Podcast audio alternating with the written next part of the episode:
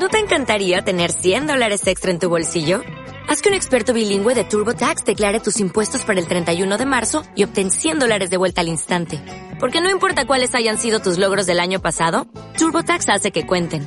Obtén 100 dólares de vuelta y tus impuestos con 100% de precisión. Solo con Intuit TurboTax. Debes declarar para el 31 de marzo. Crédito solo aplicable al costo de la presentación federal con TurboTax Full Service. Oferta sujeta a cambios o cancelación en cualquier momento. Puzzle baten moduan Osatzen duzu zure bizia. Ez daude osorik Pieza guztiak bere lekuan izan arte. Puzzle baten moduan Osatzen duzu zure bizia. Murgildurik antzaude Metodikoki pieza guztiak asatu arte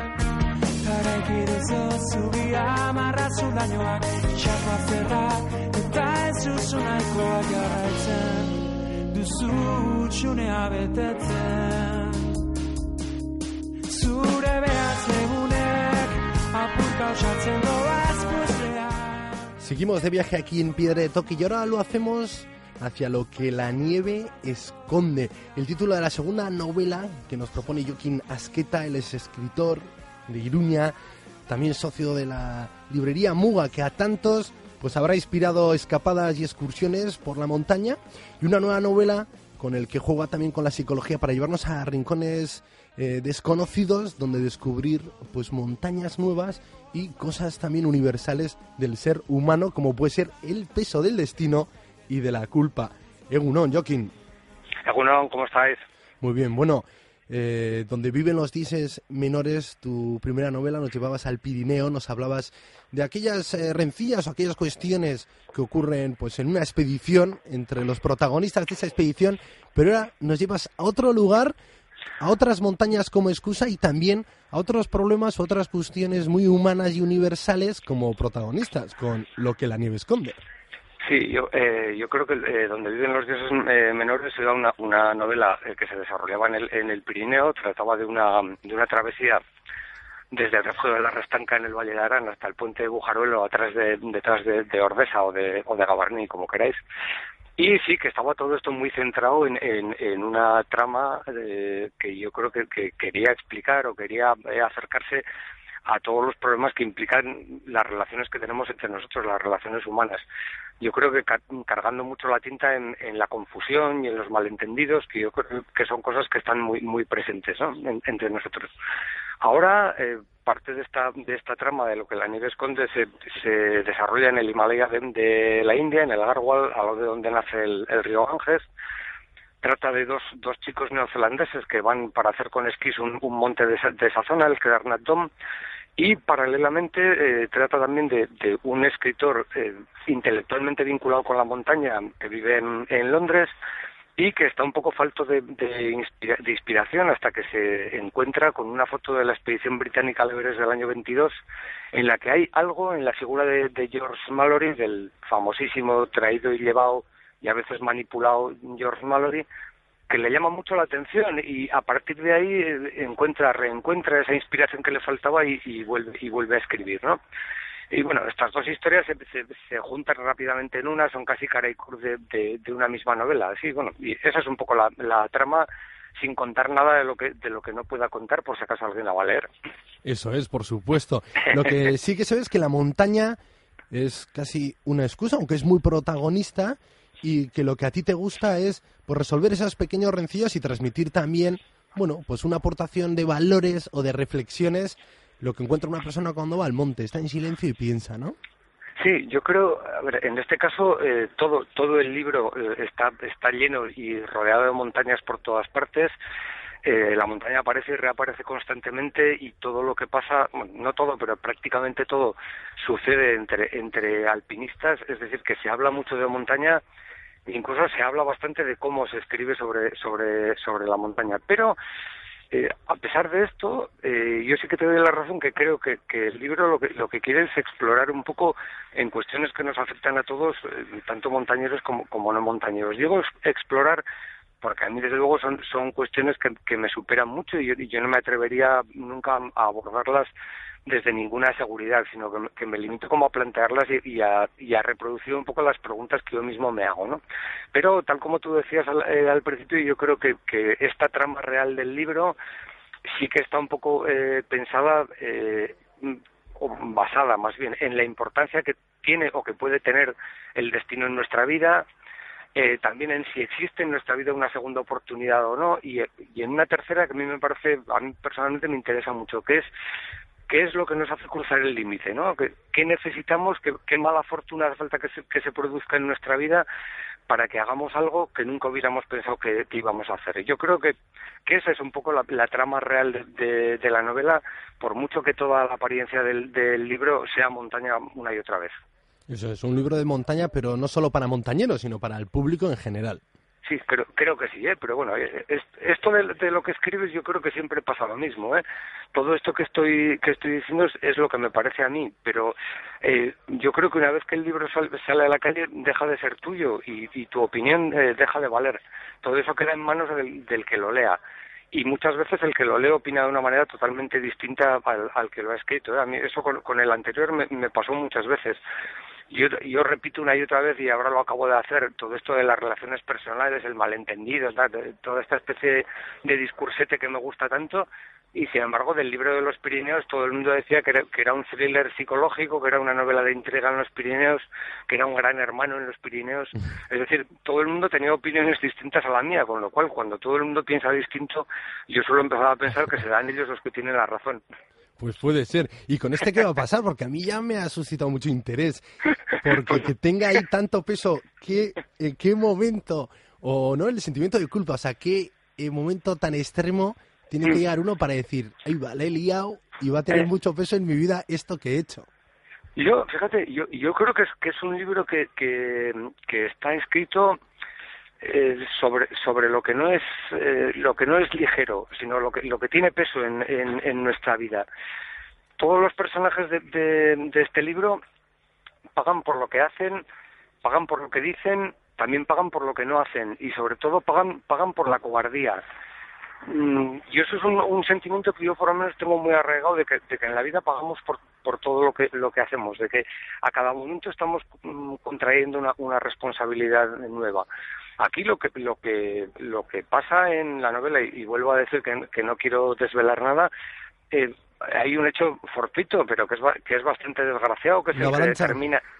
¿Qué, perdón? ¿Una avalancha? Eh, no, hay otro hecho fortuito, aparte de la avalancha. hay más. Bien, bien. Sigue, sigue desvelándonos, Joaquín. y ese es un poco el que, el que determina en realidad to- toda la historia y es el que hace que alguien haga lo que no hubiera pensado hacer, que alguien diga lo que no había pensado decir, que alguien cuente lo que había pensado no contar. Eso es un poco lo, de las cosas que tienen peso a las que a las que me refería antes. Pero sí, sí que repito, ¿eh? que, es mi opinión, ¿eh? que, hay que ver. En el fondo tiene razón el que la lee cuando opina. Pues sí, imagino que lo que cuando uno trata estos temas, más que resolver, genera cuestiones. Y cada lector resolverá pues estas cuestiones que tú vas planteando de su manera. Sí, igual, eh, y me pasa un poco como lo que te decía de, la novela de los Pirineos. ¿eh? A, mí, me gusta mucho eh, decirlas y, y hablar de que el libro va sobre eso. Eh, igual luego a todo el mundo le pasan desapercibidas y lee, y lee una historia de montaña pura y dura de dos alpinistas neozelandeses que fueron al Kedarnath Dome y de un señor que en Londres escribe libros de montaña y todo lo demás es una cosa que, que me monto yo solo y que nadie más la ve.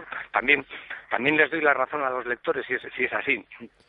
Oye, eh, Joaquín, eh, aprovechando ¿no? tu experiencia en Muga, en esa gran librería por la que tanto te ha visitado Kiko Betilu, que ya lo sabemos, buscando propuestas para hacernos aquí en el programa, con todos los libros que has leído tú, ¿qué referentes tienes? Uno de ellos yo creo que es Joe Simpson, por lo que he leído en alguna entrevista que te hacen, y Joe Simpson también tiene una vida, lo que le pasó, ¿no? Tocando al vacío, que retrata muy bien en los lo- Andes. ese sí, Tocando el vacío a mí me parece que es un gran, un gran libro de montaña. Y también me, me, parece que es un libro que trata de, de cosas que no son que no son montaña, ¿eh? que trata sobre sobre el valor de la amistad, sobre la, mm, la fiabilidad de esa, de esa amistad, sobre lo que pasa cuando a veces eso se pone en cuestión, A mí me parece uno de los mejores libros de, de- de montaña que hay y también creo que es un libro que se puede leer sin, sin ser montañero. De hecho, si alguien lo lee sin, incluso sin fijarse mucho más en, detalles como que para mí van un poco por debajo o que van un poco entre líneas, yo creo que se puede leer como una novela de un ritmo trepidante y que, y que cuenta cosas muy, muy hermosas. ¿eh? A mí Simpson me gusta mucho cómo escribe.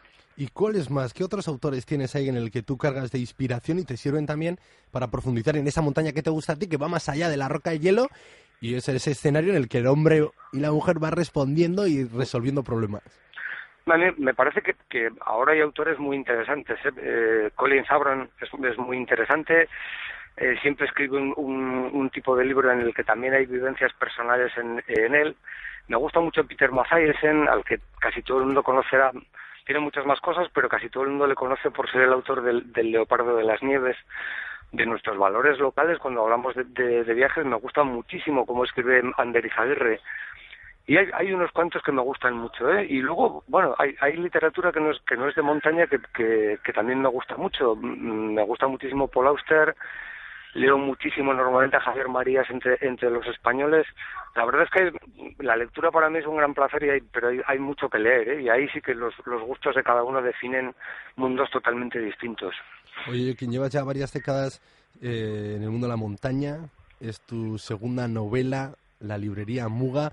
¿En qué orden eres tú más montañero, escritor, eh, lector? ¿Cómo te gusta cuando te buscas y te pones a escribir? ¿Qué te Me- sale ahí? Me, Una me mezcla, ¿no? encantaría, me encantaría que, me, que me pudieran llamar escritor, pero me parece un poco fuerte, a eso, a eso no me atrevo. Bueno, escribes, pues una persona que escribe. Sí, sí, pero, pero, pero lo de escritor me, me parece casi un título nobiliario, ¿eh? No, no, no, me parece un poco grande. Lo demás, bueno, sí, sí que me considero montañero, aunque, aunque tampoco he hecho nunca eh, grandes cosas, pero, pero he vivido el mundo de la, de la montaña muy, muy cerca. Lo de escritor en este momento es, más una aspiración que una, que una realidad. Pero la verdad es que para mí es una cosa que tiene, que tiene muchos valores y que tiene muchas, muchas virtudes. Para mí tal vez el principal que es algo que me, que me viene que me viene muy bien como refugio. Es aquello que suelen decir muchos los que escriben de meterte en otras vidas mm, más que en la tuya, de, de como de buscar otras vidas distintas distintas a la tuya. Para mí es, es realmente muy muy satisfactorio y hay algo en, en especial en, en el hecho de crear una, una trama, una trama de ficción como yo, yo escribo siempre cosas que me, que me invento, siempre siempre está todo basado en la ficción.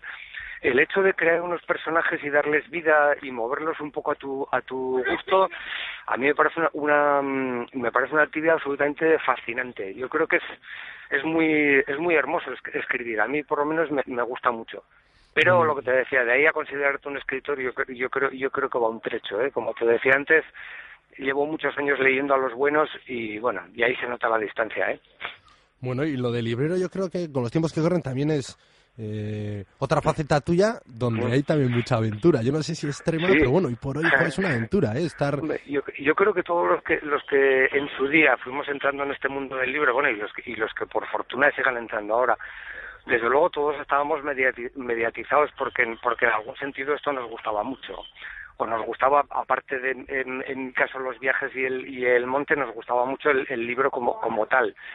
Entonces, bueno, yo creo que hemos tenido la, gran suerte de hacer un trabajo al que le hemos podido dedicar muchísima pasión, un trabajo que hemos hecho con muchísimo gusto y eso es una satisfacción porque no tiene nada que ver con, el aburrimiento ni, ni con otras cosas, sino es todo lo, es todo lo contrario. La experiencia de, de, Muga eh, ha sido una, una gran bueno, una gran aventura. No me gusta mucho la palabra porque últimamente está un poco manida y un poco banalizada, pero la, la experiencia de Muga ha sido una gran experiencia. Yo de, de eso sí que estoy muy contento. Muy bien, Joaquín, pues nada, nos apuntamos lo que la nieve esconde de la editorial Desnivel. Una propuesta para viajar ahora que llega el invierno sin salir de casa y también, Ah, oye, una, pues una, una propuesta para, para, para viajar leyendo un libro. claro. Eh, yo leería, porque lo leí hace no, hace no mucho tiempo y no me voy a acordar del título, el último libro de, de Colin Sabran, La montaña, la montaña no sé qué. Es, pero es un libro que, es, que, que narra eh, esa peregrinación en torno al, al monte Kailas. Me ha parecido un libro absolutamente fascinante y que creo que gustará a todo el mundo. Y si aparte de, de leer alguien se puede montar en un avión, yo ahora por ejemplo me iría bien a gusto a la India hasta que pasaran las Navidades. Muy bien. Bueno, y aquellos que no eh, enganchan con Zubron o no tengan la posibilidad de un avión, también tienen la posibilidad de leer lo que la nieve esconde, que caerán cerca de la India. Es que ricasco Joaquín Asqueta y hablamos pronto. Muchas gracias a vosotros, ¿eh? ha sido un placer. Venga, hasta pronto.